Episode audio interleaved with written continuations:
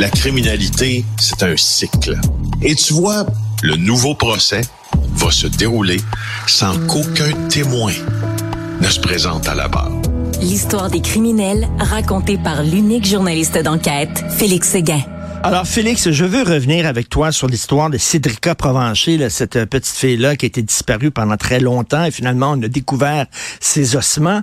Euh, je recevais hier Stéphane Parent, un cinéaste amateur qui avait commencé un documentaire sur cette histoire-là, parce que là, euh, la SQ dit que le principal suspect, c'est toujours Jonathan Bettet. c'est un, résident de Trois-Rivières qui vient d'une famille assez connue la région. Et euh, à un moment donné, on l'avait spoté, lui. Et après ça, la SQ nous avait dit non, non, non, maintenant, il est plus suspect? Ben là, on a appris il y a quelques jours, il est encore considéré comme le suspect numéro un. Raconte-moi cette histoire-là. Euh, je vais te faire la genèse de ce dossier-là parce que depuis le meurtre de Cédrica Provencher survenu en juillet 2007 et aussi la découverte de ses ossements huit ans plus tard, le Québec s'est toujours euh, passionné, mais de manière très, très impliquée, puis avec beaucoup de compassion aussi à comprendre ce qui a bien pu se passer pour que l'on enlève, que l'on tue et que l'on agresse sexuellement euh, cette fillette. Alors, voici. Euh, il y a plusieurs procédures là en cours présentement. Hein.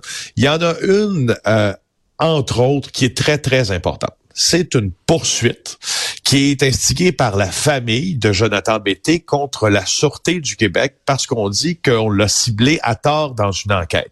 Et c'est à l'intérieur de cette poursuite que sont contenus les renseignements auxquels tu fais référence depuis quelques minutes, c'est-à-dire qu'il est toujours le suspect numéro un de la police.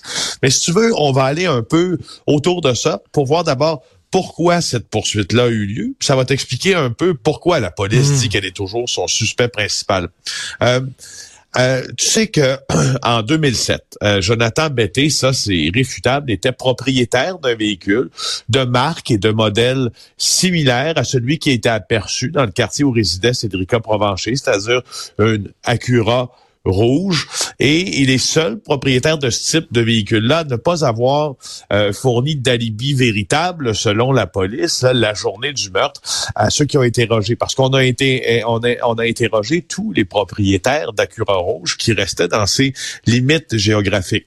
En plus euh, euh, de ne pas avoir d'alibi valable, selon la police toujours, Jonathan Bété est le seul qui a refusé de subir le polygraphe, dont le fameux détecteur de mensonges, le test polygraphique. Un test polygraphique, aux yeux de la justice, même si le résultat est positif, ça fait pas quelqu'un euh, hmm. de quelqu'un, euh, ça fait pas une culpabilité. Tu peux pas le déposer en preuve, mais quand même, ça, ça oriente ton enquête. Là ça oriente un peu l'enquête. Bref, donc les années passent et là euh, ce qui devient intéressant dans tout ça, c'est que les policiers ont toujours eu justement ces deux éléments-là en tête quand ils pensaient euh, à Jonathan Betté.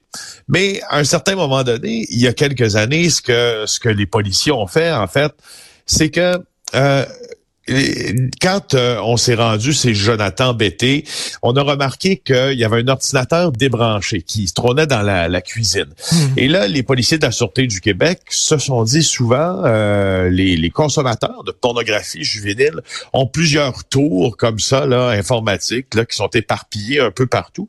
Et là, euh, selon cette intuition, dit la poursuite qui est déposée par les parents de Bété, on a décidé de demander des mandats pour aller regarder si Jonathan Bété avait consommé de la pornographie juvénile et si ça pouvait le lier donc au profil d'un agresseur d'enfants. Or, euh, il a été accusé de ça, mais toutes les accusations se sont envolées parce qu'en octobre 2008, le juge Jacques Lacourcière, ce qu'il a dit sur la façon de faire des policiers de la Sûreté du Québec, c'est que c'était une véritable partie de pêche. On ne pouvait pas avoir des mandats comme ça euh, sur ces motifs-là. Puis les démarches policières étaient abusives. Les mandats ont donc été invalidés. Tout est tombé concernant Jonathan Bété. Et là, je te ramène à l'histoire d'aujourd'hui. Donc, la famille de Jonathan Betté, Jonathan Betté lui-même, eux ont déposé une poursuite, une poursuite de 10 millions de dollars contre la Sûreté du Québec euh, pour, euh, disent-ils, une cruauté inouïe dans cette enquête-là qui a rendu, qui a, pourri la vie de Jonathan Bété, de sa famille. Ils ont dû départir euh, de l'entreprise hmm. familiale, etc.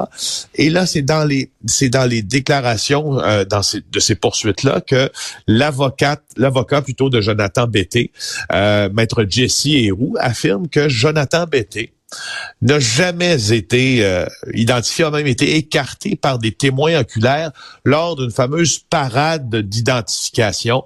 Tu sais, là, quand on fait venir des suspects potentiels, puis on demande euh, aux gens d'identifier une ou l'autre des personnes qu'elles auraient vues sur la scène d'un crime ou etc. Alors, il semble, selon l'avocat, euh, qu'il a été euh, qui a été écarté visuellement hum, hum. lors de ces parades. Hum. Alors, ça, c'est les prétentions de l'avocat, puis c'est assez si on plonge dans ce litige civil-là, Richard, c'est assez intéressant parce que au fond, euh, ça, les parades d'identification, c'est repris par les avocats de la défense à leur compte et pour la défense de leurs clients et pour l'acquittement de leurs clients quand ça fait leur affaire et quand ça fait pas leur affaire aussi parce qu'une parade d'identification, ça a été prouvé. Euh, D'ailleurs, ça fait pas une preuve, une parade d'identification. Ah c'est ben, une preuve circonstancielle, euh, tout au plus. Puis euh, euh, depuis le 1974 aux États-Unis, on documente énormément les procédures de parade d'identification et on dit qu'elles donnent lieu à beaucoup, beaucoup, beaucoup d'erreurs judiciaires. D'accord? Alors, là, cette fois-ci, les avocats de Jonathan Béton ont choisi de prendre en compte la parade d'identification en disant il y a pas formellement été identifié, mais ça veut pas dire grand-chose, la parade d'identification non plus. Il y a beaucoup d'erreurs, d'ailleurs, qui se listent dans ces euh, fameuses parades-là. Et on apprend donc dans cette même poursuite-là, pour revenir là-dessus, que, au fond, les policiers croient que, en date d'aujourd'hui, c'est toujours le même suspect. Parce que l'avocat euh, de, de, de, de, Jonathan Bété affirme qu'il ne l'est pas, mais dans la même poursuite, on actualise le statut de Jonathan Bété hmm. et la Sûreté du Québec et l'enquêteur mais... qui est appelé à témoigner dit il l'est toujours. Écoute, euh, cette euh, cette partie de pêche dont tu disais, on s'est dit, hey, peut-être que peut-être qu'il y a des il y a des photos et des vidéos de porno juvénile dans son ordinateur. On va aller voir ça. Puis là, ils sont débarqués chez eux. Est-ce que ça se peut que les policiers savaient fort bien que ça tiendrait pas en cours, mais qui ont fait ça rien que pour dire, regarde, on t'a à l'œil, mon gars. Mettre de la chaleur sur le gars, là, en disant, regarde, t'es encore notre suspect. Euh, en, disant, on va aller à la pêche, ça tiendra pas en cours, ça va tomber, mais ce gars-là va savoir qu'on le suit et qu'on l'a à l'œil.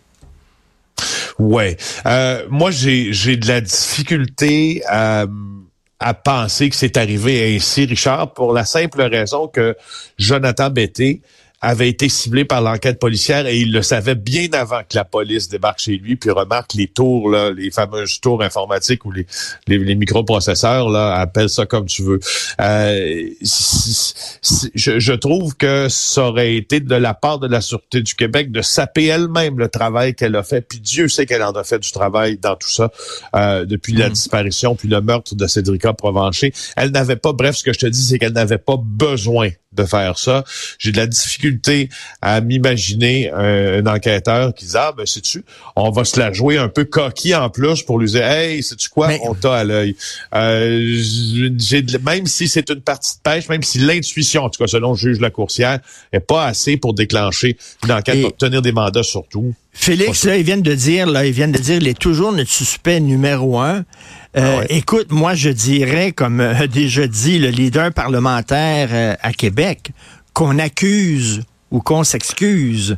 Parce que, tu sais, de dire, t'es le suspect numéro un, ouais, ouais, est-ce que, est-ce que vous avez des, accusations formelles à déposer? Ouais. Sinon, veut dire, arrêtez de dire je suis suspect, là. Eh, oui, mais non. Regarde comment ça devient compliqué quand il y a une procédure civile qui s'installe dans une enquête criminelle en cours. Ce que tu es en train de relater, là, c'est exactement la complexification d'une procédure civile dans des enquêtes policières. Parce qu'au fond, euh, cette enquête-là est toujours active. C'est une des enquêtes qui est extrêmement importante pour la Sûreté du Québec. Puis elle croit qu'elle a un suspect. A-t-elle tort? A-t-elle raison? Ce sera un juge de prononcer, puis un directeur des poursuites criminelles et pénales ou une directrice d'autoriser une accusation si jamais il y a.